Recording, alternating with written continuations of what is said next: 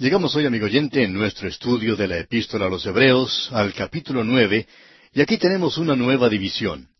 Estamos tratando con aquello que es en realidad la carne, un manjar, el alimento sólido de la palabra. Aquí no estamos hablando de leche nada más, de alguna pequeña ceremonia aquí en la tierra, de algún pequeño método o de algún programita. Estamos hablando aquí en este capítulo nueve de la epístola a los Hebreos en cuanto a la adoración. En los primeros diez versículos el tema es el nuevo santuario. Este es mejor que el antiguo. Y luego, desde el versículo once hasta el capítulo diez, tenemos un sacrificio que es mejor. Aquí se nos presenta dos ministerios que están en contraste el uno con el otro. Uno era el ministerio levítico, el ministerio de un tabernáculo terrenal, y luego el santuario en el cual el Señor Jesucristo ministra, y lo que en realidad es verdadera adoración en el presente. Le pedimos que usted preste atención a esto y note lo importante que es. Comencemos pues leyendo el primer versículo de este capítulo nueve, donde dice Ahora bien, aún el primer pacto tenía ordenanzas de culto y un santuario terrenal. Aquí donde dice ordenanzas de culto se refiere a ordenanzas de adoración. Cuando dice santuario terrenal, quiere decir que fue construido con materiales de este mundo en el cual vivimos. Fue hecho de tanto de largo, por tanto de ancho, tanto de altura, y había cierto rito por el cual se debía pasar en este santuario aquí en esta tierra, y en ese sentido era terrenal, era de este mundo. Ahora esto está contrastado con este santuario que está en el cielo. Y hay algunas cosas muy importantes que queremos decir en cuanto a esto. El versículo dos comienza diciendo, porque el tabernáculo estaba dispuesto así. Ahora no estamos regresando al templo. No se hace aquí ninguna referencia al templo de Herodes para la ilustración, aunque se ha hecho referencia a él anteriormente, que ellos todavía estaban sirviendo en el altar en el templo. En realidad, cuando se da el tipo, vuelve al templo, cualquiera de los que fueron edificados, y el tercero de ellos estaba en existencia en esa ocasión. Vuelve más bien a aquella estructura sencilla que Dios le dio a Moisés en el desierto. Allí se hizo un tabernáculo y fue hecho con cosas de este mundo. Tenemos entonces en los versículos dos hasta el cinco de este capítulo nueve de la Epístola a los Hebreos lo siguiente, porque el tabernáculo estaba dispuesto así. En la primera parte, llamada el lugar santo, estaban el candelabro, la mesa y los panes de la proposición.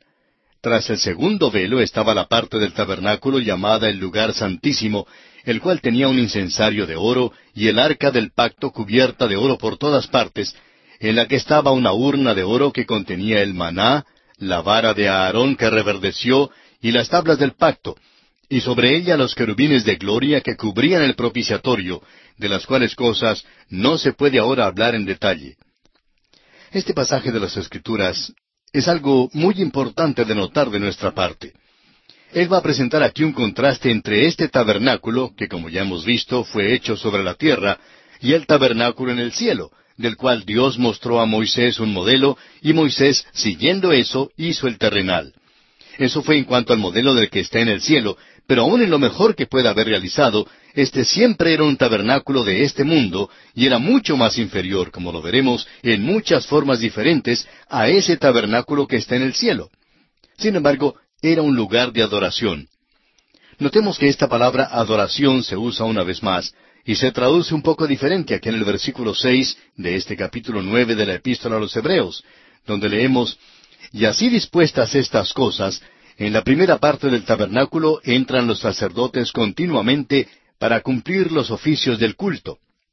Permítanos, amigo oyente, dirigir su atención hacia algo que es importante.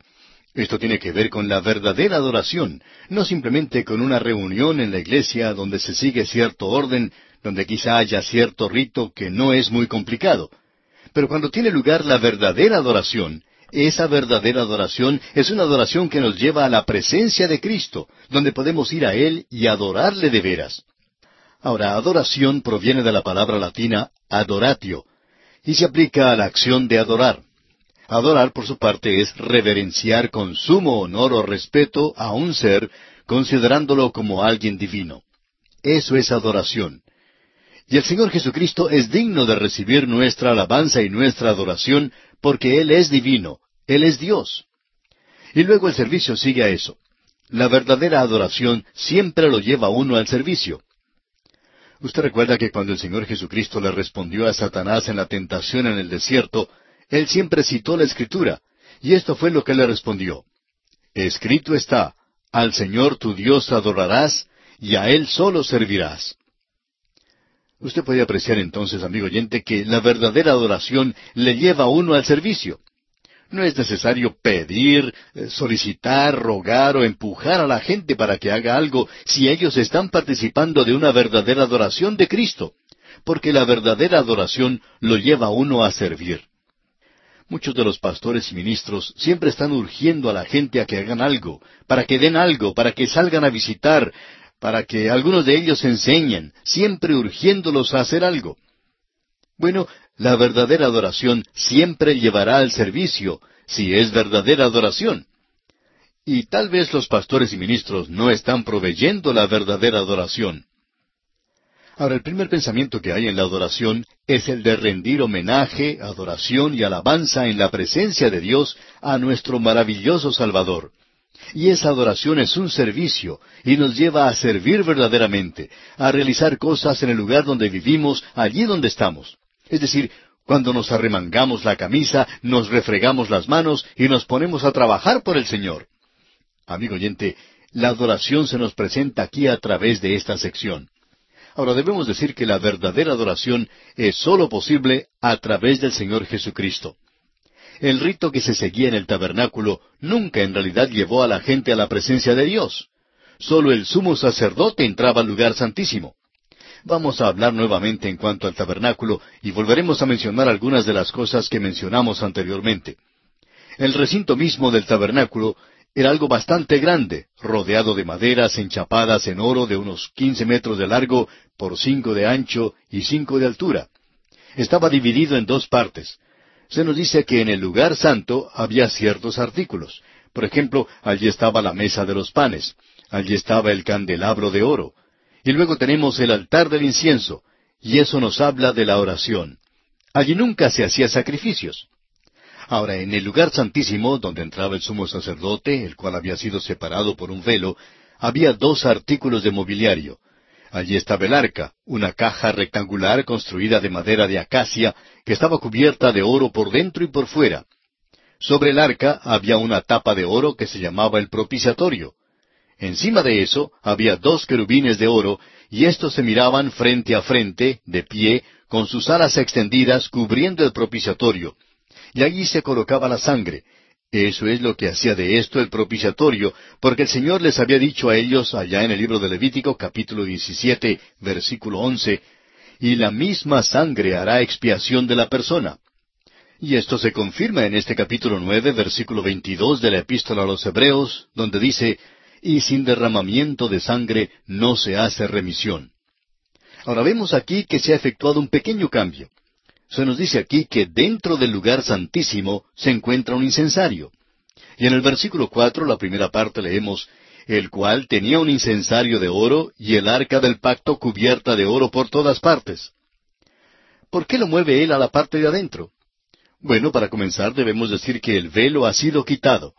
El velo nos habla de Cristo, y nos habla en particular de la vida de Cristo, y ese velo había sido hecho de lino fino de Egipto. Este velo estaba adornado con querubines, y eso nos habla de la humanidad del Señor Jesucristo. Cuando Él murió en la cruz, Él entregó su vida en la cruz, su vida humana. Entonces ese velo fue partido en dos. El camino a Dios está ahora abierto completamente porque Él ha hecho ese camino. Jesús dijo, Nadie viene al Padre sino por mí. Y ese velo ha sido partido en dos, y nosotros podemos entrar ahora directamente a la presencia de Dios hoy. ¿Qué fue entonces lo que sucedió con el incensario de oro y el altar de oro? Bueno, fue llevado adentro. ¿No era eso lo que ocurría cuando Aarón entraba allí en el gran día de la expiación? ¿Acaso no llevaba él, junto con la sangre, ese incensario de oro y lo llenaba de carbones encendidos? Luego colocaba el incienso y entraba. Es decir, que él lo transfería, él llevaba la ofrenda de incienso a la parte interior en ese tiempo en particular. Por supuesto, cuando él salía, tomaba nuevamente ese incensario de oro con los carbones encendidos, con fuego del altar, con algo de incienso en él, y lo sacaba otra vez. Y aquí tenemos esta transferencia al lugar santísimo, pero él lo sacaba y lo volvía a hacer otra vez al año siguiente. Ahora nosotros tenemos un gran sumo sacerdote hoy. Él es nuestro intercesor, siempre ante ese altar de oro, haciendo intercesión por usted, y a propósito, esas oraciones que Él hace son oídas. Por tanto, está en la parte de adentro. Ah, pero también está afuera. Usted y yo podemos acercarnos por medio de Él mediante la oración.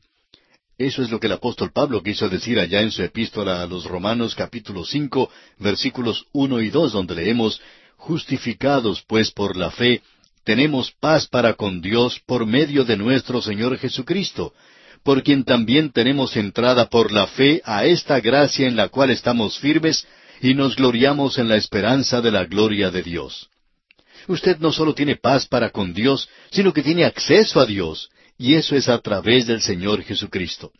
Él también menciona lo que estaba dentro del arca. Leamos la segunda parte del versículo cuatro de este capítulo nueve de la Epístola a los Hebreos. En la que estaba una urna de oro que contenía el maná. Eso nos habla del presente ministerio de Cristo. Él alimenta a aquellos que le pertenecen. Él los alimenta con su palabra. Él es el pan de vida. Y cuando usted necesita pan, lo consigue en la panadería, que es la Biblia. La Biblia es la panadería de Dios, amigo oyente. Si usted quiere ese pan, allí es donde tiene que buscarlo. Luego él menciona la vara de Aarón que reverdeció.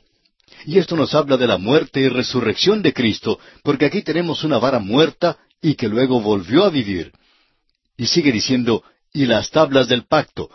Eso indica que el Señor Jesucristo cumplió toda la ley. Esto se nos presenta como la verdadera adoración. Esta es la verdadera adoración la que Él nos está presentando en esta ocasión.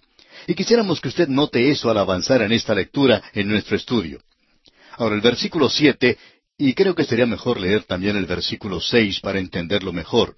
Dice, Y así dispuestas estas cosas, en la primera parte del tabernáculo entran los sacerdotes continuamente para cumplir los oficios del culto, pero en la segunda parte sólo el sumo sacerdote una vez al año, no sin sangre, la cual ofrece por sí mismo y por los pecados de ignorancia del pueblo. Ahora aquí está hablándonos del gran día de la expiación. En cierto sentido, este era el día principal de la vida de la nación. Ese era el día en que el sumo sacerdote entraba allí por la nación y en base a eso la nación era aceptada por otro año. Nuestro gran sumo sacerdote ha entrado al lugar santísimo, a la presencia misma de Dios. Él ha entrado allí y no ha salido. Él va a estar allí todo el tiempo que nosotros estemos en este mundo. Cuando Él salga, Él saldrá a buscar a los suyos, porque nosotros somos parte de Él ahora. Nosotros somos parte del cuerpo de Cristo. El propósito de todo esto es el de hacer verdaderamente real para su corazón y el mío, amigo oyente, la presencia del Señor Jesucristo. ¿Comenzó este día con Él usted, amigo oyente? Quizá usted tuvo que salir apresuradamente de su casa para ir a su trabajo y quizá ya ha regresado otra vez a su hogar. ¿Fue usted con Él? ¿Estuvo Él con usted hoy, amigo oyente? ¿Rindió usted a Él adoración hoy? Ese es el propósito de esto. Usted puede adorarle. Usted no tiene necesidad de ir a la iglesia y cantar la doxología. Sin embargo, eso es algo que Él nos va a urgir que hagamos. Dice, no dejando de congregarnos como algunos tienen por costumbre. Es necesario que usted se reúna con el pueblo de Dios y existe la necesidad de que haya una adoración unida en el presente. Eso es algo muy esencial para el crecimiento suyo. Pero usted puede adorarle donde quiera que esté. Puede adorarle en el camino a su trabajo, puede adorarle en la oficina, puede adorarle en un salón de clases. Amigo oyente, usted puede adorarle en cualquier lugar, y eso hace tanta falta hoy. Qué bueno que usted y yo derramemos nuestros corazones en adoración y alabanza a su nombre santo. Ahora nuestro sumo sacerdote ha entrado hoy al lugar santísimo a favor de nosotros. Y usted puede apreciar lo superior que esto es. Cuando Él entró allí, en solo un día, y él entraba allí para ser escuchado. El sumo sacerdote tenía una cadena atada a su pie, porque si él hubiera hecho cualquier error, él hubiera caído muerto allí mismo, y los ayudantes tendrían que haberlo sacado y buscar un nuevo sacerdote. Pero el nuestro ha entrado y es la maravilla y la gloria de todo esto. Él ha podido entrar a la misma presencia de Dios por usted y por mí hoy. En el versículo 24 de este mismo capítulo nueve de la Epístola a los Hebreos leemos, Porque no entró Cristo en el santuario hecho de mano, figura del verdadero, sino en el cielo mismo, para presentarse ahora por nosotros ante Dios. Y alguien ha parafraseado esta última parte diciendo, para presentarse ahora por nosotros delante del rostro de Dios. Moisés le había pedido a Dios que le dejara ver su rostro, pero Dios le dijo que no lo podía hacer. Amigo oyente, yo tengo un sumo sacerdote que ha entrado a la misma presencia de Dios. Nosotros no adoramos pasando a través de ciertos ritos en el presente. No adoramos encendiendo cirios o quemando incienso o preparando algún altar. Hay muchas personas que hacen esto, pero esto no es necesario. Usted no necesita todas estas cosas para acordarse y para adorar al Señor Jesucristo. Si usted necesita toda esa clase de ayuda, entonces eso no es adoración. ¿Usted recuerda la conversación que el Señor Jesucristo tuvo con la mujer samaritana cerca del pozo de agua y lo que ella le preguntó a él? Ella quería saber dónde debía adorar a Dios, en la montaña, con algún rito, o en Jerusalén, donde uno puede encender cirios y quemar incienso. Y el Señor Jesucristo le respondió, Mujer, créeme, la hora viene y ahora es, cuando los verdaderos adoradores adorarán al Padre en espíritu y en verdad, porque también el Padre tales adoradores busca que le adoren. Por tanto, amigo oyente, no es necesario ayudarnos a nosotros mismos con diferentes utensilios o artefactos para nuestra adoración. Amigo oyente, es necesario que usted y yo entremos a su presencia, que podamos oler ese aroma dulce de su incienso, del incienso de su presencia, no con nuestras narices físicas, sino con nuestros corazones, nuestras almas y nuestra mente. Ah, amigo oyente, que seamos conscientes de la dulzura de su presencia y que andemos a la luz de su palabra y que eso llegue a ser una realidad en nuestra vida. Amigo oyente, esta oración es por nosotros mismos, pero también queremos hacerla por usted en el día de hoy, para que usted y yo podamos conocer lo que esta realidad es. Ah, si solamente dejáramos de estar bebiendo leche y nos alimentáramos del alimento sólido que tenemos es necesario que vayamos a la presencia del Cristo viviente. Él es nuestro gran sumo sacerdote. Él está ministrando, está sirviendo en un tabernáculo mejor que aquel que hubo sobre esta tierra. Nosotros podemos adorar al Cristo viviente hoy. Y amigo oyente, vamos a detenernos aquí por hoy. Dios mediante, vamos a continuar estudiando el resto de este capítulo nueve de la Epístola a los Hebreos en nuestro próximo programa. Regresamos hoy, amigo oyente, a nuestro estudio del capítulo nueve de la Epístola a los Hebreos. Hay varias cosas que debemos decir en cuanto a este capítulo. Estamos observando aquí un nuevo santuario, un santuario que es mejor que el antiguo. Estamos hablando del sacerdocio del Señor Jesucristo. Él es según el orden de Melquisedec. Se lo coloca en contraste con el sacerdocio aarónico que servía en el santuario terrenal. Este santuario terrenal es nada más que un tipo o figura de aquel que está en los cielos. Y allí es donde está el Señor Jesucristo hoy. Esto es algo muy importante de tener ante nosotros en nuestro estudio. Ahora esto sirve para un ministerio mejor. Lo que teníamos en el Antiguo Testamento y bajo el rito del Antiguo Testamento es algo que quisiéramos enfatizar. Hay muchas personas que se acercan a la ley hoy desde los diez mandamientos. Esta epístola no se acerca a ella en esa dirección, sino que se acerca desde el lugar de adoración y de sacerdocio que tenían en aquel día, y eso tenía que ver con la expiación de los pecados. Y lo que se está diciendo aquí es que en realidad ellos nunca podían expiar los pecados. Va a decir más adelante que la sangre de los toros y de los machos cabríos nunca puede quitar los pecados. Luego, hay algo más que también es importante.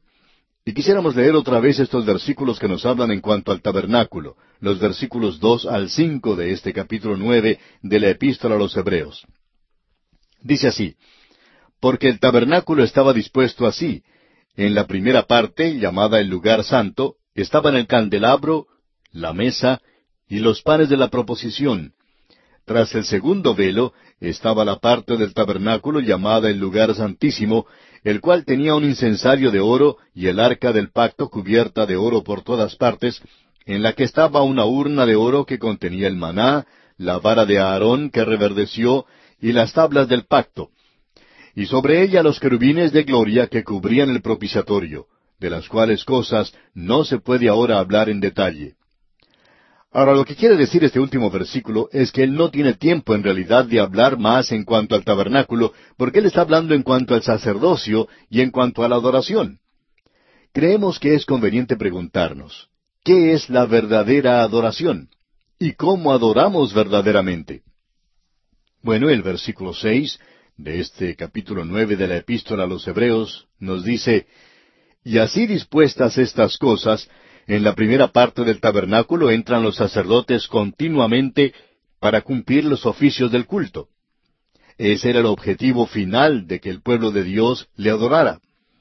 Y en el versículo siete leemos, Pero en la segunda parte, sólo el sumo sacerdote, una vez al año, no sin sangre, la cual ofrece por sí mismo y por los pecados de ignorancia del pueblo.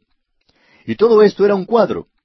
Ahora notemos lo que dice el versículo ocho dando el Espíritu Santo a entender con esto que aún no se había manifestado el camino al lugar santísimo, entre tanto que la primera parte del tabernáculo estuviese en pie. Es decir, que esto era nada más que un cuadro y un tipo de figura. El camino a la misma presencia de Dios aún no había sido abierto. En realidad, no se podía entrar al rostro mismo de Dios. Y continuamos leyendo ahora en los versículos nueve y diez de este capítulo nueve de la Epístola a los Hebreos, lo cual es símbolo para el tiempo presente, según el cual se presentan ofrendas y sacrificios que no pueden hacer perfecto en cuanto a la conciencia al que practica ese culto, ya que consiste sólo de comidas y bebidas, de diversas abluciones y ordenanzas acerca de la carne, impuestas hasta el tiempo de reformar las cosas. Debemos notar que el camino a Dios en el tabernáculo se encontraba bloqueado por tres entradas o compartimentos. Es decir, que la gente podía llegar solamente a esa entrada exterior y allí presentar el sacrificio. Luego un sacerdote tomaba esa ofrenda, que podría ser un corderito, y ponía su mano sobre él, y era sacrificado y ofrecido, y luego esa persona salía de ese lugar. Y en lo que se refiere al lugar santo, sólo podía entrar allí el sacerdote. Y luego tenemos el lugar santísimo. Allí ni el sacerdote podía entrar, mucho menos la gente. Solo el sumo sacerdote podía entrar al lugar santísimo y ese era un arreglo temporal. Amigo oyente, el rito y las ordenanzas y el servicio fue dado solamente por un corto tiempo. Cristo nos puede llevar a Dios y solo Él puede llevarnos allí. El Señor Jesucristo dijo, Nadie viene al Padre sino por mí. Esto es verdadera adoración, y la verdadera adoración nos llevará a servir.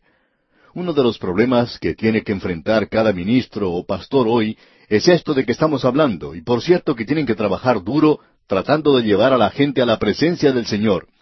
Bien, eso es algo difícil, pero si usted, amigo oyente, quiere llegar allí, no habrá ningún problema en cuanto a servir. Usted servirá a Dios. Eso lo hemos descubierto ya.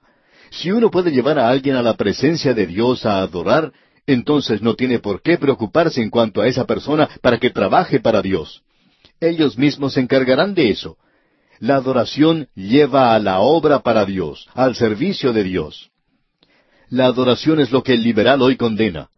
Alguien dijo en años atrás que el mundo trató de librarse del Señor Jesucristo de dos formas. Una fue por medio de la crucifixión y la otra por medio de la adoración. Y eso para nosotros es una blasfemia, porque si usted le adora a Él, usted está en mejor posición que aquellos que le crucifican. Amigo oyente, nosotros nos aproximamos a un Dios santo hoy en base a un Salvador crucificado. Él es el único que nos permite adorar hoy. El apóstol Pablo le dijo a los creyentes en Éfeso, No os embriaguéis con vino en lo cual hay disolución, antes bien sed llenos del Espíritu. Y luego, ¿cuál es la primera cosa de la cual él habla? Bueno, adoración. Él dice, hablando entre vosotros con salmos, con himnos y cánticos espirituales, cantando y alabando al Señor en vuestros corazones. Lo más emocionante que le puede suceder al Hijo de Dios es estar lleno del Espíritu de Dios, y que el Espíritu de Dios tome las cosas de Cristo y las haga reales y verdaderas para nosotros. Eso da gozo a nuestro corazón. Muchas veces uno puede apreciar que la gente que sale de la iglesia tiene un rostro adusto, parecen preocupados. Y en el momento en que uno ve eso, puede pensar que ha fracasado el predicador, porque si uno ha estado en la presencia de Dios para adorarle, entonces tiene gozo en el corazón. Usted tiene un cántico, quizá no en sus labios, pero en su corazón. Es algo realmente maravilloso el sentirse de esa manera. Debemos adorarle, amigo oyente. Ahora queremos volver a mencionar aquí algunas de las cosas que ya hemos dicho anteriormente, pero que consideramos de suma importancia. Ya las hemos mencionado, pero queremos analizarlas un poco, y para esto vamos a utilizar las notas del doctor Warren Wiersbe, quien fue pastor de la iglesia Moody en Chicago, los Estados Unidos, y quien realizó allí una excelente labor. Él, pues, organizó estos diez versículos y por eso los queremos compartir. Él habla aquí del santuario en la tierra, el cual es inferior al del cielo, y cita varias cosas que ya hemos mencionado, pero esto nos ayudará a organizarnos. Primero, estaba en la tierra. Hemos visto que era un santuario terrenal, es decir, que fue hecho de cosas terrenales, de cosas materiales, fue colocado aquí en esta tierra. Segundo, era una sombra de las cosas que vendrán. Nunca fue la realidad. Hay tantas cosas que nos tienen un poco confusos. Vamos y estudiamos en cuanto al tabernáculo, y siempre centramos nuestro pensamiento en el tabernáculo terrenal. Bueno, amigo oyente, eso suena más que una sombra. Es un cuadro de aquello que es real, de aquel que está en el cielo. Tercero, era inaccesible para la gente. Ya hemos visto que uno no podía entrar allí. Usted no podía entrar corriendo a la presencia de Dios si usted hubiera sido un israelita en aquel día. A usted lo hubieran detenido en la primera entrada. Usted hubiera necesitado un sacrificio allí, pero no podía haber pasado de ese lugar. El sacerdote era el que hacía eso por usted. Pero hoy, amigo oyente, nosotros somos un sacerdocio de creyentes y cada uno de nosotros tiene acceso a Dios. Ese es un gran privilegio que tenemos porque Cristo partió el velo en dos y ha entrado a la presencia de Dios, al rostro mismo de Dios. Él se encuentra allí y Él está allí por nosotros. Pero esta otra gente no tenía ese privilegio. Y luego era algo temporal. Amigo oyente, el Señor va a mantener el camino abierto hacia la eternidad. Estoy seguro que yo voy a necesitar de alguien que lo mantenga abierto a través de la eternidad. Pero antes era algo temporal. Y luego era inefectivo para cambiar el corazón de la gente. Creemos que eso es lo que debemos enfatizar por encima de cualquier otra cosa. Eso no tenía nada que ver con el cambiar la vida de la gente. Hoy usted puede ir a Cristo y Él puede cambiar su vida. Y Él solamente puede ayudarle a usted a adorar a Dios en espíritu y en verdad y hacer de esto una realidad. Hay muchas personas que hoy están jugando a ir a la iglesia como si fuéramos niños pequeños siguiendo en nuestros juegos infantiles. Conocemos a muchos creyentes, han crecido ya, tienen canas sobre las sienes y aún están jugando a la iglesia. Y es muy divertido para ellos. Van a las reuniones de los comités, algunos cantan en el coro, otros enseñan en la escuela dominical, otros hacen visitas, y están muy ocupados todo el tiempo. Pero no van más allá. Y esta gente piensa que está sirviendo a Dios, amigo oyente. Pero usted no puede servirle a Él hasta cuando le adore. Necesitamos ver eso. Vamos a seguir avanzando en el capítulo nueve de esta epístola a los Hebreos. Lo que hemos repasado es algo muy, pero muy importante. Y ahora llegamos a un sacrificio que es mejor. Y el versículo once de este capítulo nueve de la Epístola a los Hebreos nos dice, Pero estando ya presente Cristo, sumo sacerdote de los bienes venideros, por el más amplio y más perfecto tabernáculo, no hecho de manos, es decir, no de esta creación. O sea que este tabernáculo no fue construido por el hombre aquí, aunque el hombre sea una persona como Besaleel, quien hizo todo ese trabajo artístico y él fue lleno del Espíritu de Dios para hacerlo, pero aún así eran cosas materiales. Aquí se nos está hablando de aquello que ya ha tenido lugar. Y cuán maravilloso es que estas cosas ya hayan pasado para nosotros. Ahora es un tabernáculo más perfecto y no de esta creación. En realidad, amigo oyente, un tabernáculo mejor no pertenece a esta creación natural, ya sea en cuanto a los materiales o a su construcción. Permítame decir esto de manera amable todo ese esfuerzo hoy que se está llevando a cabo para tratar de endulzar la adoración aquí, ese asunto de tener cuadros y ventanas con vidrios de colores y cirios y cruces, toda esa clase de cosas, pero eso es para ministrar a la carne. Es carnal, amigo oyente. Eso ministra nada más que a la parte física. Eso no ministra aquello que es espiritual. Necesitamos reconocer hoy que existe un tabernáculo verdadero, que existe un real sumo sacerdote y que esta es una adoración espiritual. Y usted puede adorar en cualquier parte. Es algo maravilloso cuando la gente puede reunirse en una iglesia para adorar realmente a Dios. A veces tenemos reuniones magníficas y es algo verdaderamente maravilloso. Estamos seguros que usted ha podido también estar en reuniones como esas.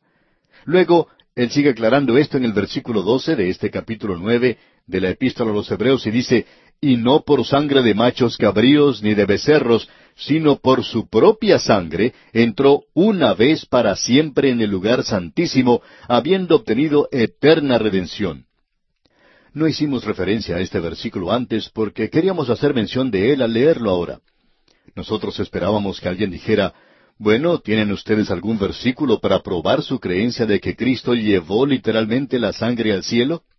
Y si Él no está hablando de eso aquí, nos gustaría saber de qué es que está hablando entonces. No por sangre de machos cabríos ni de becerros, sino por su propia sangre. Su propia sangre derramada en la cruz del Calvario. Él entró. ¿Cómo fue que entró? Por su propia sangre. Dice aquí, entró una vez para siempre en el lugar santísimo, habiendo obtenido eterna redención. No queremos enfatizar demasiado este punto, pero creemos que es muy importante. Él es un mejor sacrificio, y es un sacrificio y el único digno de un tabernáculo verdadero.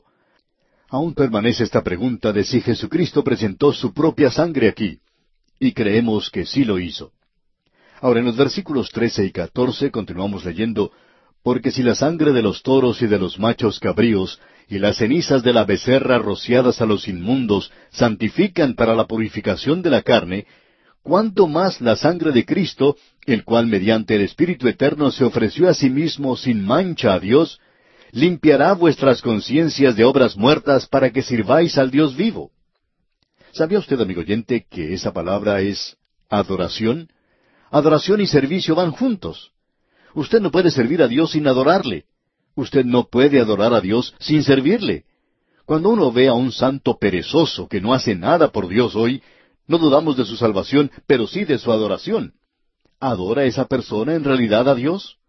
Si usted se postra delante de Él en adoración y alabanza, amigo oyente, usted va a ponerse sobre sus pies y va a comenzar a caminar. Usted va a tomar sus manos y va a comenzar a usarlas para Él usted comenzará a hacer algo por él, amigo oyente.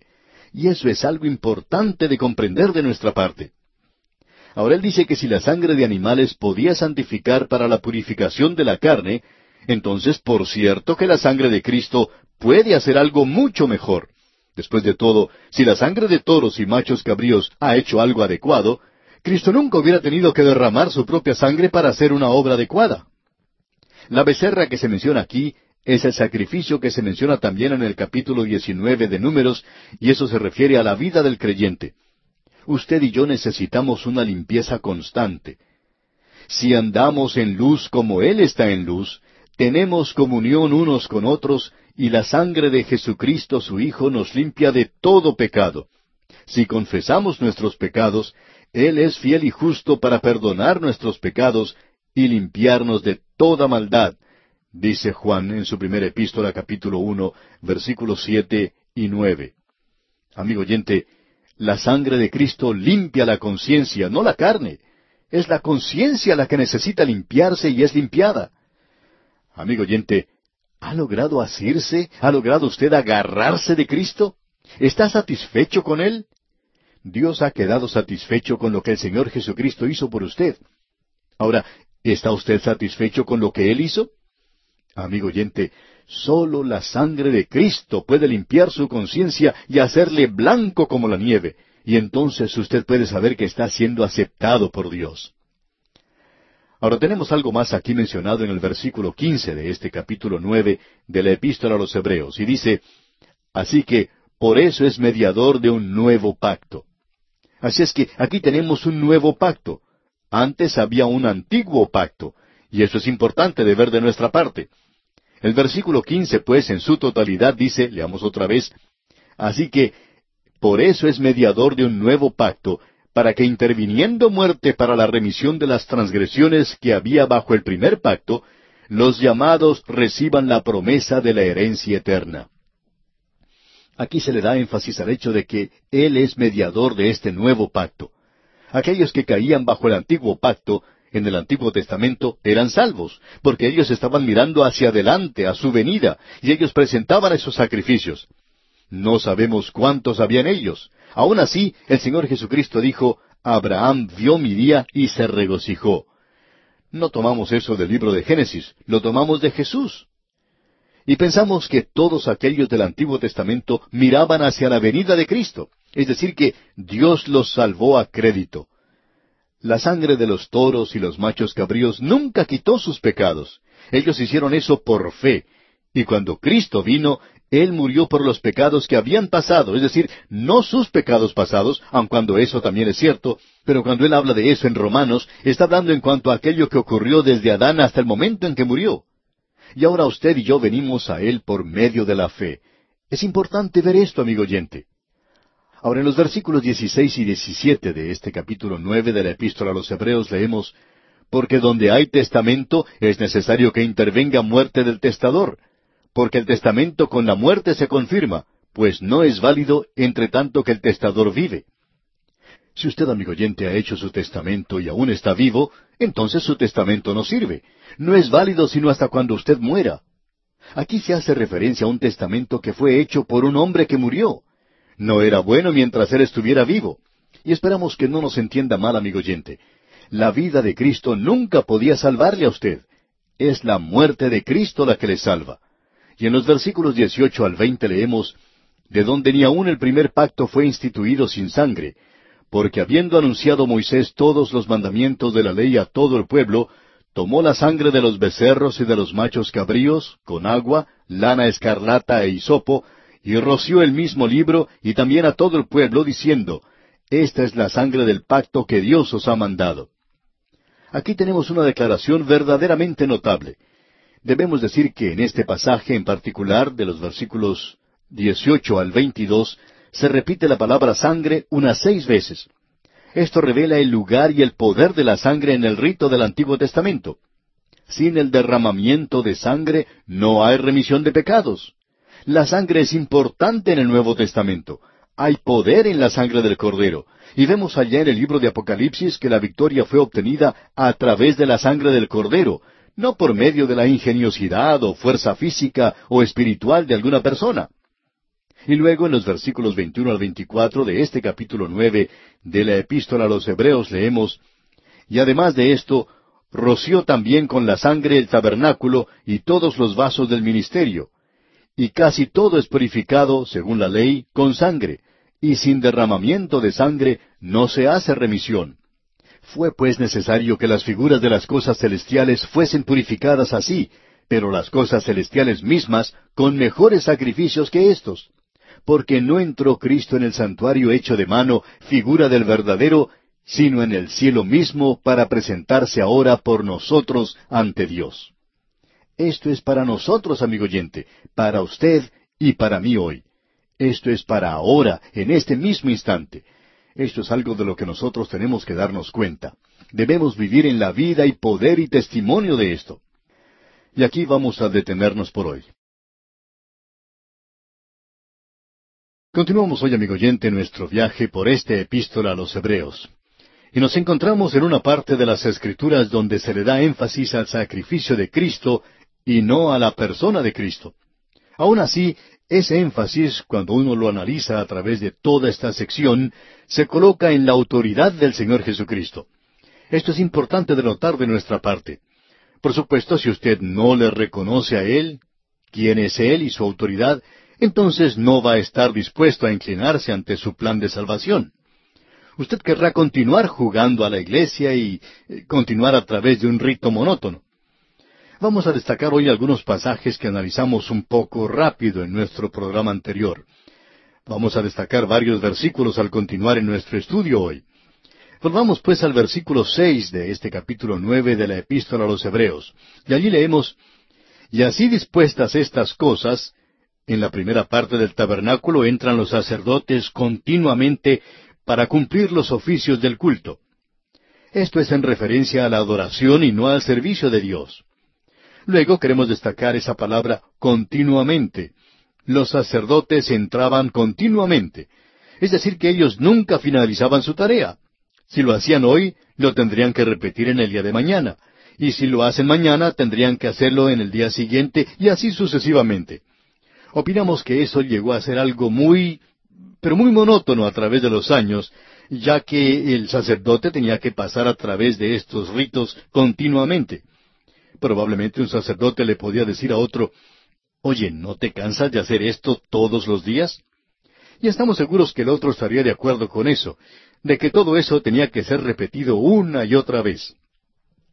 La repetición de esto indicaba claramente que todo no era satisfactorio, es decir, que al hacerlo una vez no era suficiente.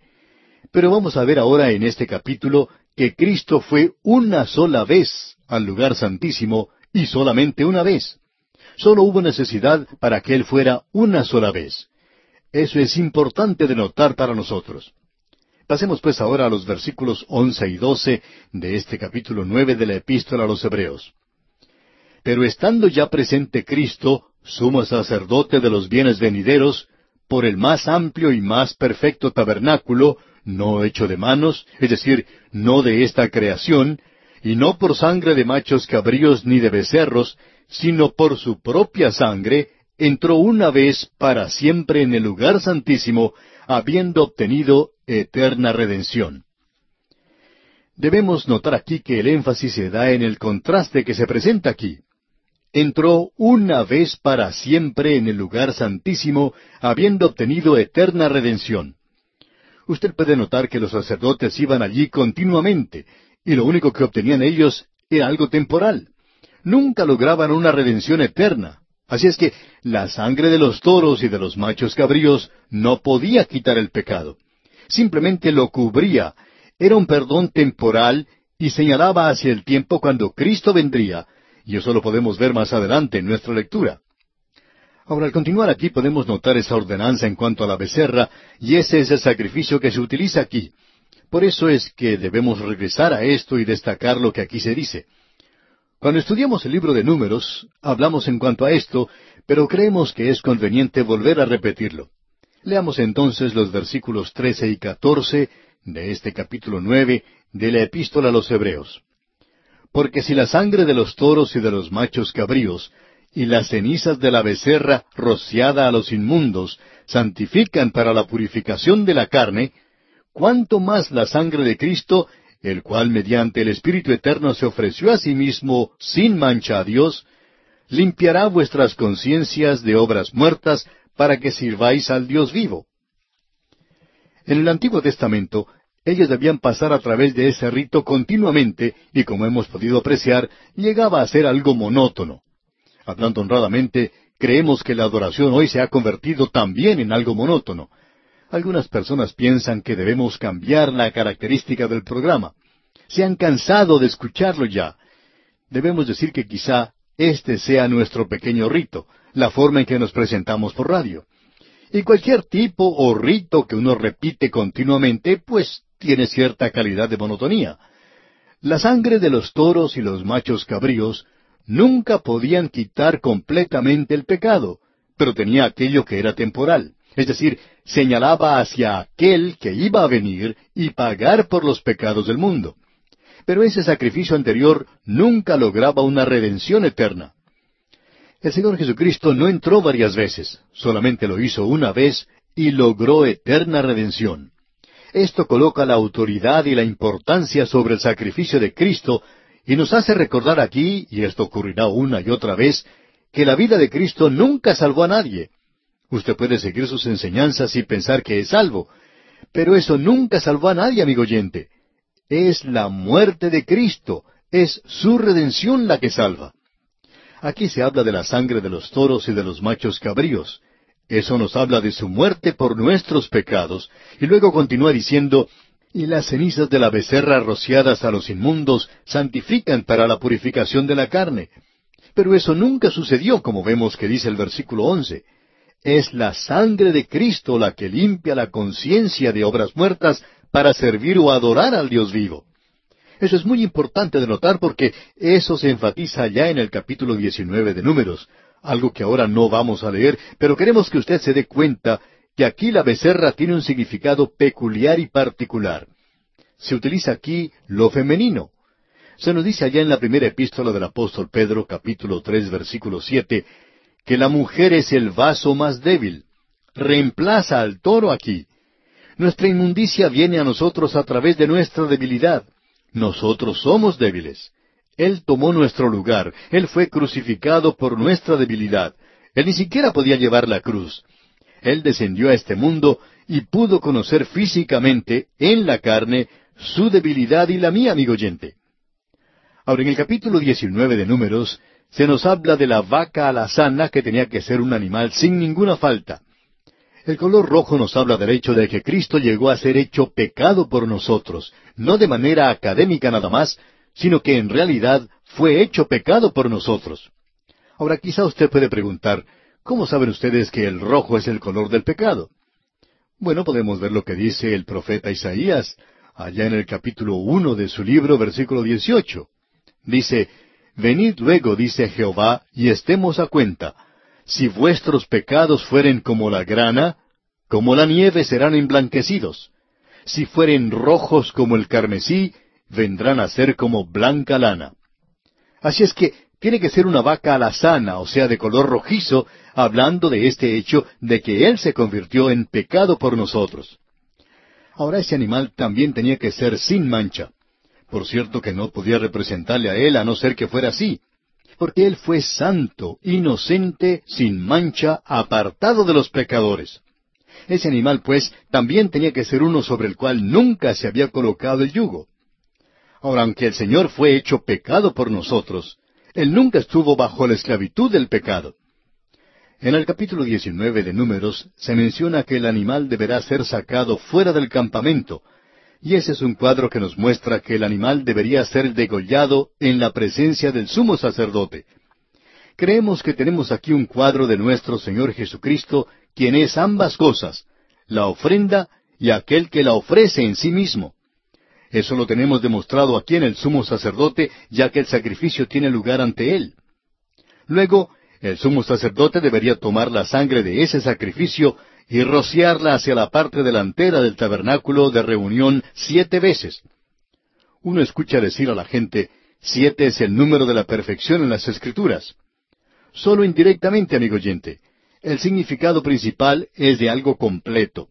Nos habla de que es una transacción cumplida, de que ese sacrificio limpia o quita el pecado del creyente. Ahora esto avanza aún un poco más, porque los restos del animal debían ser quemados, y eso ante el sumo sacerdote también. Es que de tal manera amó Dios al mundo, amigo oyente, que ha dado a su Hijo unigénito, y Él se entregó a sí mismo libremente. Nosotros probablemente nunca hemos pensado en la tristeza que hubo en el cielo en el día que murió Jesús. No hemos concluido aún con esto. Se nos dice también en ese capítulo 19 de Números que se debía tomar madera de cedro e hisopo y que esto debía ser echado en medio del sacrificio. Ahora esto nos sugiere algo. Usted recuerda que Salomón, en el primer libro de los Reyes, capítulo cuatro, versículo treinta y tres, también disertó sobre los árboles desde el cedro del Líbano hasta el hisopo que nace en la pared. Él hablaba de toda clase de plantas que existían parece que era un experto en dendrología, rama del saber que lleva adelante el estudio científico de los árboles, y podía hablar del campo completo de la vida de las plantas.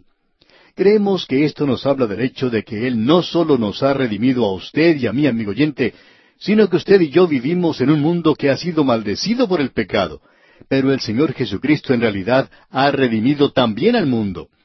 Este mundo ahora está gimiendo y teniendo dolores de parto pero será liberado, será redimido y el pecado será quitado. Aquí se nos dice también un poco más adelante que las cosas celestiales tenían que ser purificadas. Ahora alguien quizá pregunte, ¿y es que hay algo sucio en el cielo? Bueno, allí es donde se originó el pecado, amigo oyente. Se nos dice que allí fue donde Lucifer encabezó esa rebelión. Así es que hasta el cielo mismo tenía que ser purificado. Por tanto, este sacrificio del Señor es algo adecuado y completo, y es algo que ya ha sido finalizado. Cubre toda la creación de Dios que ha sido tocada por el pecado. Ahora las cenizas de esta becerra debían ser tomadas y guardadas, y luego mezcladas con agua, Y creemos que eso es lo que ocurre con la palabra de Dios. Esto habla de la palabra de Dios, que revela el pecado en la vida del creyente. Así es que creemos que aquí tenemos algo de mucha importancia, que el sacrificio de Cristo miraba hacia adelante, hacia la redención futura suya y mía. Miraba también hacia atrás, hacia los pecadores del Antiguo Testamento, y ellos fueron salvos. Abraham fue salvo por la fe. Él ofreció un cordero. ¿Era acaso eso algo adecuado? No, amigo oyente. Señalaba hacia Cristo. Y es que eso mira hacia adelante y también mira hacia atrás. Ahora, en el versículo catorce de este capítulo nueve de la Epístola a los Hebreos que estamos estudiando, se nos habla de que esto limpiará vuestras conciencias. Usted y yo no hemos llegado a nuestro punto de destino hasta cuando entremos en este maravilloso sacrificio de Cristo, reconociendo su superioridad y también su autoridad, de que Él ha perdonado nuestros pecados, y que si nosotros descansamos en Él, creemos en Él, podemos confiar en Él, sabiendo que nuestros pecados han sido perdonados. ¿Se da cuenta usted, amigo oyente, que esto es para la conciencia? Es una conciencia que ha sido alertada o despertada a la palabra de Dios, pero nosotros podemos descansar en la salvación ya cumplida. Se cuenta la historia de un padre que tenía un muchachito, y este jovencito había hecho algo malo. Entonces se dirigió donde estaba su padre y le pidió que le perdonara. El padre le dijo que sí, que le perdonaba, y él le dijo, porque viniste y me confesaste lo que hiciste, entonces te perdono. Y el muchachito entonces volvió a regresar después de un momento y le pidió perdón otra vez. El padre le contestó, Seguro, ya te he perdonado. Pero el pequeñito seguía regresando una y otra vez, siempre pidiendo lo mismo. Finalmente el padre se cansó y le dijo, Hijo, yo te voy a tener que castigar si tú no dejas de venir y decir esas cosas. Ya te dije que te he perdonado. ¿Y cuántas veces, amigo oyente, encontramos a los creyentes haciendo lo mismo y diciendo, es que yo no estoy seguro de si soy salvo o no lo soy? Amigo oyente, estoy seguro que el Señor le diría a usted, ya te he perdonado. Dios le dice, si tú has confiado en mi Hijo, entonces ya te he perdonado, tus pecados te son perdonados. Y amigo oyente, usted puede confiar y descansar en eso. Ahora aquí se nos dice que limpiará vuestras conciencias de obras muertas. Y las obras muertas que uno hace tienen que ver con esas obras que tratamos de hacer para obtener la salvación. Porque usted se da cuenta que nosotros estamos muertos en delitos y pecados, y todo lo que una persona muerta puede hacer es obras muertas. Nunca hemos escuchado de una persona muerta que haga obras vivas. No se puede hacer. Cualquier cosa que usted haga para obtener la salvación, amigo oyente, es una obra muerta. Debemos enfatizar, sin embargo, que las obras buenas no son nunca causa de salvación, sino que éstas son un resultado de la salvación. Por tanto, esto limpiará vuestras conciencias de obras muertas para que sirváis al Dios vivo. Esa palabra servir es adorar. Y usted puede entrar a esto. Entonces Cristo llega a ser una autoridad para usted, y usted cree en Él y le adora. ¿Y sabe entonces, amigo oyente, lo que usted va a hacer después? Usted va a trabajar para él. El doctor J. Vernon McGee, autor de estos estudios bíblicos, contaba que él escribió en la primera Biblia que tuvo, un regalo de su madre, la siguiente frase, Yo no trabajo para salvar mi alma. Esa obra ya la realizó mi Señor, pero trabajaré como un esclavo por amor al Hijo de Dios. Él nos ha dado, amigo oyente, una salvación eterna. Él es el mediador del nuevo pacto. Eso es para usted y para mí también. Y no solo eso, sino que se nos dice aquí, y de esto ya comentamos en nuestro programa anterior, que Él hizo un testamento y que Él murió, por tanto, ese testamento tiene ahora validez y cubre la sangre que Él derramó, la muerte por la cual Él pasó. Cubre el Antiguo Testamento también. Así es que nadie nunca ha sido salvo aparte de la muerte del Señor Jesucristo mediante el derramamiento de su sangre. Vimos esa sección donde la palabra sangre se mencionaba seis veces en solo unos cuantos versículos, del versículo 18 al 22. Eso era necesario. Ahora el versículo 23 de este capítulo 9 de la epístola a los Hebreos dice, Fue pues necesario que las figuras de las cosas celestiales fuesen purificadas así, pero las cosas celestiales mismas con mejores sacrificios que éstos. Ellos nunca derramaron la sangre de los toros y de los machos cabríos en el cielo. Eso es innegable. Pero la sangre de Cristo, como ya hemos dicho anteriormente, creemos que está en ese lugar. Ahora en los versículos 24 al 26 de este capítulo 9 leemos, Porque no entró Cristo en el santuario hecho de mano, figura del verdadero, sino en el cielo mismo para presentarse ahora por nosotros ante Dios, y no para ofrecerse muchas veces, como entra el sumo sacerdote en el lugar santísimo cada año con sangre ajena. De otra manera le hubiera sido necesario padecer muchas veces desde el principio del mundo, pero ahora, en la consumación de los siglos, y amigo oyente, la Biblia no enseña el fin del mundo, sino que habla del fin de los siglos. Y continúa, se presentó una vez y para siempre por el sacrificio de sí mismo para quitar de en medio el pecado. Él vino y estuvo bajo la ley, y Él apareció al fin de las edades o al fin de los siglos de la ley. Él apareció entonces y Él instituyó una nueva. Luego en el versículo 27 leemos, y de la manera que está establecido para los hombres que mueran una sola vez, y después de esto el juicio, ahora aquí no dice, está establecido para todos los hombres que mueran. Gracias a Dios por ello. Dice, está establecido para los hombres que mueran una sola vez. Hay algunos que no van a morir. No sé en cuanto a usted, pero escuchamos a algunas personas ancianas que quieren morir, que quieren ir a la presencia del Señor. A mí no me molesta esperar, no tengo ningún apuro en morir. Pero amigo oyente, estas cosas son las que debemos mantener ante nosotros.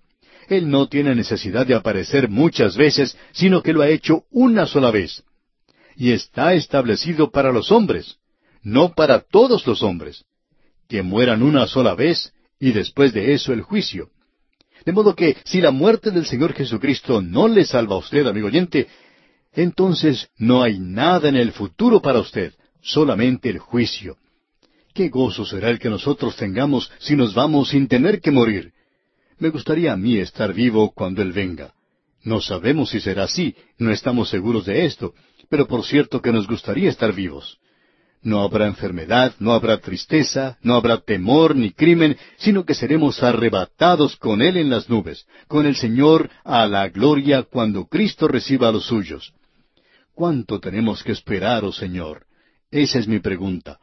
Cristo viene, aleluya. Él aparecerá por segunda vez, como dice aquí el versículo 28, sin relación con el pecado, para salvar a los que le esperan.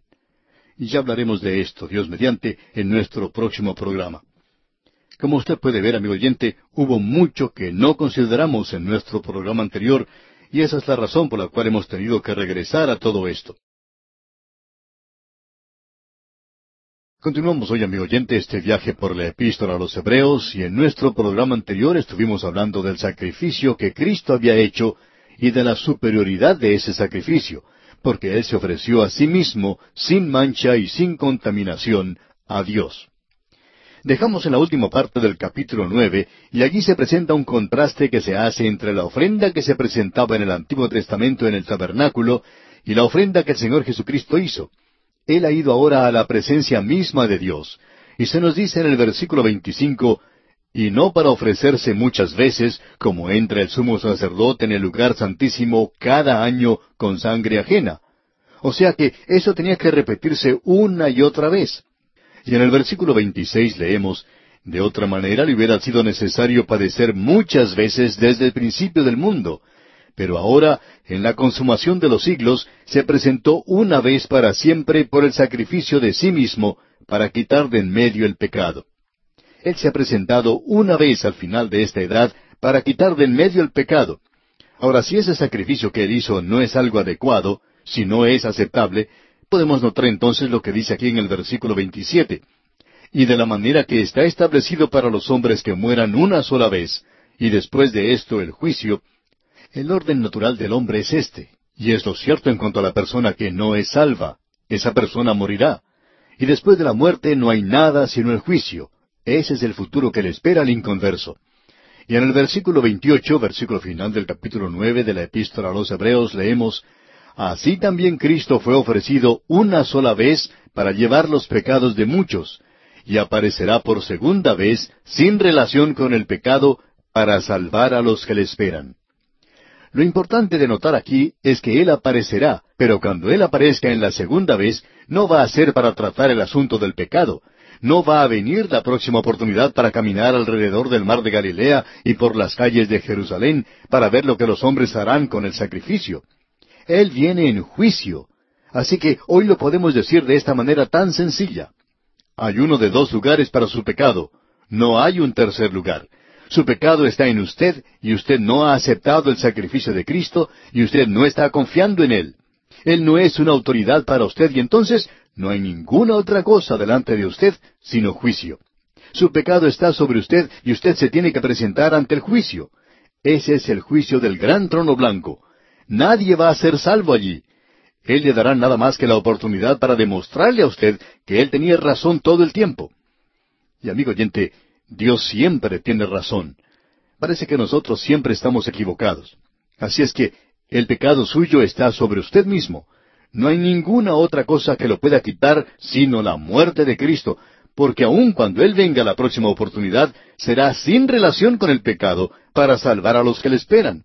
Él completará la salvación, porque como ya hemos dicho anteriormente, la salvación tiene tres tiempos.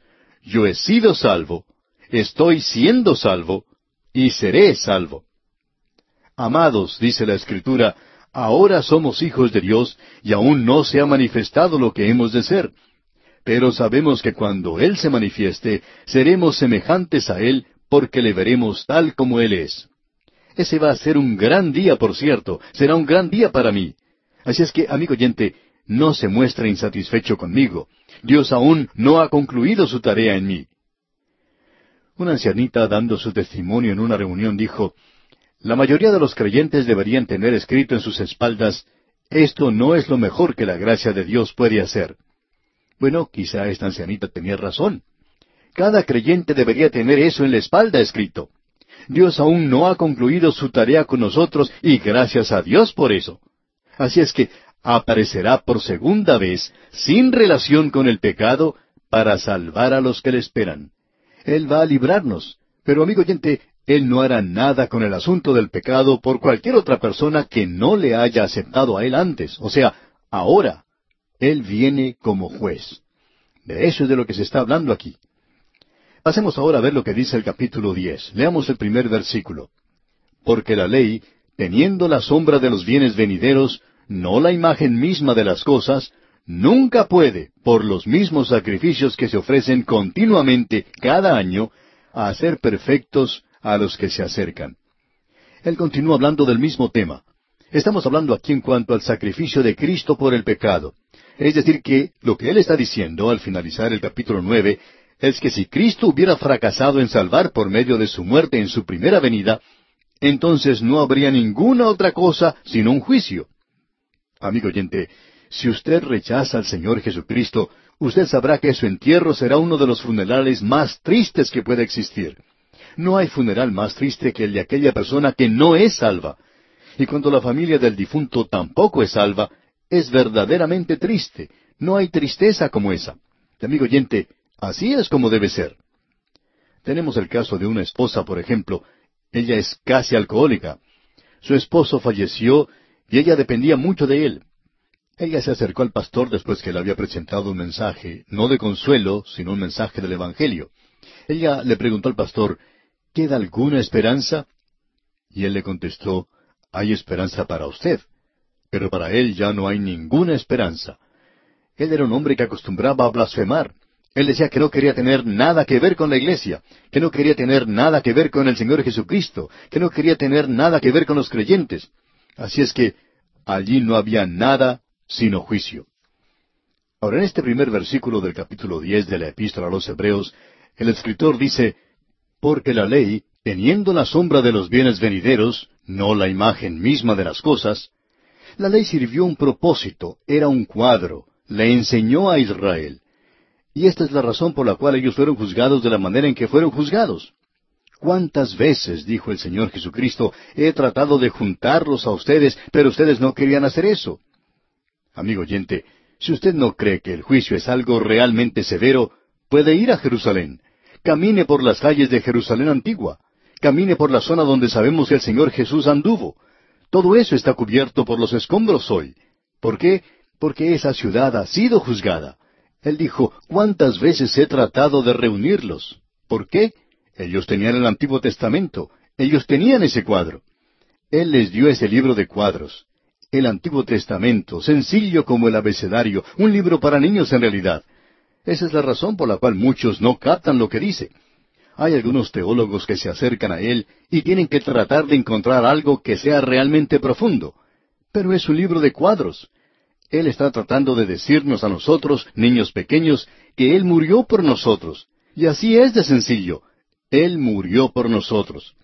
Ahora, la ley era la sombra de los bienes venideros, y usted se da cuenta que la ley tenía que ver con el tabernáculo y los sacrificios. Hay algunos que piensan que pueden separar la ley de las ceremonias de los diez mandamientos, pero esa gente está completamente equivocada. Si usted quiere cumplir con los diez mandamientos, entonces tendrá que construirse un pequeño tabernáculo y comenzar a criar corderos y cabritos porque usted los va a necesitar. Pero él acabó con todo eso. Ahora nos encontramos en una base o fundamento completamente diferente, mucho más alto. Él quiere que nosotros tengamos gozo en nuestra vida, la ley nunca prometió el gozo. Allí había truenos y relámpagos, y la gente caía muerta al darse la ley. Pero cuando Jesús vino, Él murió para que nosotros pudiéramos tener vida hoy. El versículo dos de este capítulo diez comienza diciendo, De otra manera cesarían de ofrecerse. Esto es interesante porque cuando Jesús murió, unos pocos años después, el templo fue destruido. Israel no ha sido capaz de edificar otro templo. Tienen una pequeña miniatura en uno de los antiguos hoteles de Jerusalén, pero no han podido edificar otro templo. Ellos no tienen un templo hoy, y parece que no lo van a tener pronto tampoco. Entonces se da cuenta usted que eso ha cesado. Y aquí dice, de otra manera cesarían de ofrecerse. Ellos no lo ofrecen ahora. Cierto guía de la ciudad de Jerusalén, cuando un visitante le preguntó dónde estaba el altar de oro, al mostrar él un modelo del templo, dijo, eso ya ha quedado en el pasado porque ahora tenemos una religión ética. Hay muchas personas que tienen hoy una religión ética. Amigo oyente, ese sacrificio sangriento era necesario para que usted y yo pudiésemos tener perdón de los pecados. Ahora los versículos dos y tres del capítulo diez de la epístola a los Hebreos dicen, De otra manera cesarían de ofrecerse, pues los que tributan este culto, limpios una vez, no tendrían ya más conciencia de pecado. Pero en estos sacrificios cada año se hace memoria de los pecados. Así es que, en realidad estos sacrificios hacían recordar a la gente que eso no quedaba completo, porque si no hubiera sido así, no habría habido necesidad de regresar a hacerlo cada año. Eso era como una sombra, y la palabra griega es skian, o sencillamente un bosquejo brumoso y una imagen, o sea, e icona, y los antiguos sacrificios eran sombra, nunca eran sustancia. Amigo oyente, usted no puede vivir en la sombra de una casa, usted necesita la casa. Y nuevamente debemos decir que no es necesario repetir algo si eso ya está completo. Usted sabe que si un hombre dice, yo me he curado de esta enfermedad, pero sigue tomando medicinas cada hora, entonces ese hombre no ha sido curado, tiene que continuar haciendo eso. A veces el médico nos receta una medicina sabiendo que ésta no nos va a curar, pero conviene tenerla a mano para cuando uno tenga un ataque. Probablemente tenga esa enfermedad por el resto de su vida. De modo que cuando uno tiene un ataque, pues toma la medicina, pero no se cura. Y cuando uno continúa llevando el sacrificio cada año, entonces no está curado. Eso sencillamente no corresponde. Cristo fue quien hizo ese sacrificio. Y ahora el escritor entra a hablar de eso, y aquí en el versículo tres leemos, Pero en estos sacrificios cada año se hace memoria de los pecados. Estamos pasando a través de este gran día de la expiación. ¿Qué es lo que quiere decir esto? Que la respuesta aún no ha llegado. Amigo oyente, cuando él clamó en el Gólgota, consumado es, así fue, había sido consumado. Al año siguiente no hubo necesidad de volver a repetir ese día de la expiación. Y él dirá más adelante que uno en realidad está pisoteando esto, es decir, la sangre de Cristo, si usted trata de realizar un sacrificio. Aquí tenemos algo verdaderamente tremendo. Leamos ahora los versículos cinco hasta el diez de este capítulo diez de la Epístola a los Hebreos. Por lo cual, entrando en el mundo, dice, Sacrificio y ofrenda no quisiste, mas me preparaste cuerpo holocaustos y expiaciones por el pecado no te agradaron. Entonces dije, He aquí que vengo, oh Dios, para hacer tu voluntad, como en el rollo del libro está escrito de mí, diciendo primero, sacrificio y ofrenda y holocaustos y expiaciones por el pecado no quisiste, ni te agradaron, las cuales cosas se ofrecen según la ley, y diciendo luego, He aquí que vengo, oh Dios, para hacer tu voluntad, quítalo primero para establecer esto último. En esa voluntad somos santificados mediante la ofrenda del cuerpo de Jesucristo hecha una vez para siempre. Esto nos indica, amigo oyente, que Él murió una vez por sus pecados y por los míos. Y aquí tenemos una de las referencias más hermosas que se encuentran en la Biblia. Queremos dedicarle más tiempo a esto porque puede ser de gran ayuda para usted y puede hacer que la palabra de Dios tenga mayor significado. Podemos volver al libro de Éxodo y considerar lo que dicen los capítulos 19 y 20. El capítulo 19 de Éxodo es una preparación previa a la presentación de la ley. En el capítulo 20 tenemos que se presentan los diez mandamientos. Después de eso, Dios bondadosamente hace provisión para sacrificios y el altar va junto con eso. Luego, en el capítulo 21, tenemos algo que parece estar fuera de lugar. En los versículos 1 y 2 leemos, Estas son las leyes que les propondrás. Si comprares siervo hebreo, seis años servirá, mas al séptimo saldrá libre de balde. Es decir, que uno no podía tener un esclavo de su propia gente más de seis años. En el séptimo año, esa persona quedaba libre. Pero luego, dicen los versículos tres y cuatro, si entró solo, solo saldrá. Si tenía mujer, saldrá él y su mujer con él. Si su amo le hubiere dado mujer, y ella le diere hijos o hijas, la mujer y sus hijos serán de su amo, y él saldrá solo. Pero escuche ahora lo que dicen los versículos cinco y seis. Y si el siervo dijere, yo amo a mi Señor, a mi mujer y a mis hijos, no saldré libre, entonces su amo lo llevará ante los jueces y le hará estar junto a la puerta o al poste, y su amo le horadará la oreja con lesna y será su siervo para siempre. Así es que la oreja de este siervo iba a ser perforada por esa lesna, y él serviría a su amo para siempre. Si usted veía a un hombre andando por la calle con la oreja perforada, Usted sabía entonces que él había recibido una esposa y que había pagado el precio de una esclavitud permanente. Esa es una ley tremenda, y ciertamente que es algo hermoso. Pero, ¿cuál es el significado de todo esto? Bien, leamos lo que quiere decir observando lo que nos dice el Salmo 40, versículo 6. Dice allí, Sacrificio y ofrenda no te agrada. Has abierto mis oídos, o perforado, de la misma manera en que se menciona en cuanto al siervo holocausto y expiación no has demandado. Entonces dije, He aquí, vengo. En el rollo del libro está escrito de mí. Estas mismas citas las tenemos en el libro de Hebreos y se aplican al Señor Jesucristo. Aquí tenemos uno de los cuadros más hermosos de todas las Escrituras. El Señor Jesucristo vino a este mundo y creció y llegó a la madurez. A la edad de treinta años, Él comenzó su ministerio y podía llegar al fin de ese ministerio y decir, ¿quién de ustedes me acusa de pecado? Él era santo, inocente, sin mancha, separado de los pecadores. Él podía haber salido de la tierra cualquier día si lo hubiera querido hacer y regresar de nuevo al cielo y dejar a esta tierra en pecado. Nos podía haber dejado a usted y a mí en la esclavitud. Amigo oyente, Él dijo, yo amo a estos pecadores. De tal manera amó Dios al mundo que ha dado a su Hijo unigénito. Así es que, en lugar de decir que su oreja era perforada, él dice, mas me preparaste cuerpo. ¿Un cuerpo para qué? Bueno, Él murió en la cruz, y se nos dice en el versículo diez del capítulo diez de esta epístola a los Hebreos, en esa voluntad somos santificados mediante la ofrenda del cuerpo de Jesucristo, hecho una vez para siempre. Él podría haberse ido de esta tierra sin tener que morir, porque nadie le podía acusar de pecado. Y él podría haber regresado al cielo sin tener que morir. Pero entonces Él hubiera tenido que dejarnos a nosotros aquí. Aun Dios hubiera tenido que dejarnos aquí. Ahora regresemos a esa ley que mencionamos antes. Un siervo, este hombre puede servir solamente seis años, y luego puede salir libre. Pero su amo le ha dado a él una esposa. Al Señor Jesucristo se le ha dado una iglesia. Usted recuerda que el Señor en su oración dijo, Estos son míos. Y Él le dice al Padre, Tú me los diste. Él murió por mí, amigo oyente. Él murió por usted porque Él nos ama. Él tuvo que pagar ese precio. Él no se quedó en la esclavitud, sino que Él regresó y nos va a sacar de la esclavitud del pecado algún día. Y Él es el único que puede hacer eso.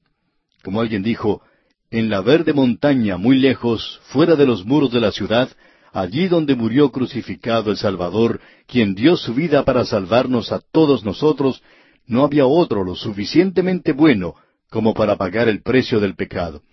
Él era el único que podía abrir las puertas del cielo para dejar que nosotros entráramos. Y leemos ahora el versículo once del capítulo diez de la Epístola a los Hebreos y dice, Y ciertamente todo sacerdote está día tras día ministrando y ofreciendo muchas veces los mismos sacrificios que nunca pueden quitar los pecados. Ese sacrificio nunca podía quitar los pecados. Y todo lo que esa ofrenda hacía era recordarle a la gente que era pecadora. Y el asunto del pecado nunca había quedado satisfecho. Y en el versículo doce continuamos leyendo, Pero Cristo, habiendo ofrecido una vez para siempre un solo sacrificio por los pecados, se ha sentado a la diestra de Dios. Él se sentó. ¿Por qué? ¿Porque estaba cansado? No, amigo oyente. ¿Porque ya no va a hacer nada? Tampoco. Su obra ya ha sido concluida habiendo ofrecido una vez para siempre un solo sacrificio por los pecados, se ha sentado a la diestra de Dios. Y el versículo trece prosigue diciendo, de allí en adelante, esperando hasta que sus enemigos sean puestos por estrado de sus pies.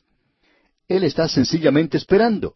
Hay unos cuantos más que van a ser salvos. Nosotros oramos, Ah, Señor Jesús, ven pronto, ven ahora. Pero Él dice, no, Vamos a esperar porque quiero salvar a algunas otras personas. Él está dándole a usted, amigo oyente, una oportunidad si usted no es salvo todavía. Leamos ahora este versículo trece otra vez y el versículo catorce también. De allí en adelante esperando hasta que sus enemigos sean puestos por estrado de sus pies, porque con una sola ofrenda hizo perfectos para siempre a los santificados. Una ofrenda puede hacer lo que muchas ofrendas no pudieron hacer. Si Cristo no puede salvarle, amigo oyente, entonces Dios no tiene ninguna otra forma para salvar a la gente. El Señor, aun Dios, ya no tiene ninguna manera de salvar. Es el único camino. Y ahora los versículos quince al diecisiete nos dicen, y nos atestigua lo mismo el Espíritu Santo, porque después de haber dicho, este es el pacto que haré con ellos. Después de aquellos días, dice el Señor, pondré mis leyes en sus corazones y en sus mentes las escribiré, Añade, y nunca más me acordaré de sus pecados y transgresiones. Ahora, de la misma manera en que vimos allá en el capítulo 31 de Jeremías, Dios dice, yo voy a hacer un nuevo pacto con Israel. Usted puede apreciar, amigo oyente, que no ha concluido su actuación con ellos. Si usted lee su Biblia, puede apreciar eso. Ahora, si usted se pone a leer estos nuevos teólogos que presentan alguna explicación filosófica, entonces usted va a terminar completamente perdido. Esta gente probablemente tiene un argumento muy lógico. Pero amigo oyente, nosotros no estamos siguiendo la lógica, sino que estamos siguiendo la palabra de Dios. Y creemos que si usted la sigue, tendrá mucho sentido, y verá que esto es algo lógico también. Ahora el versículo 18 de este capítulo 10 de la epístola a los Hebreos nos dice, Pues donde hay remisión de estos, no hay más ofrenda por el pecado. Él hizo esa ofrenda.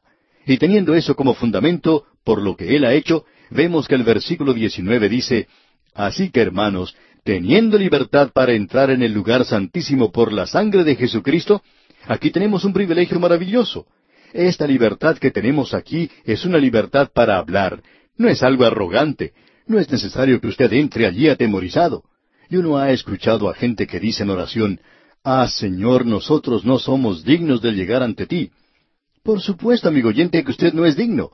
Pero aquí se nos dice ahora que nosotros podemos entrar libremente porque Él hizo un sacrificio por usted. Él dice, tú eres mi hijo ahora y puedes entrar como un hijo ante el Padre. ¡Cuán maravilloso es esto, amigo oyente! Y este es el privilegio que tenemos hoy.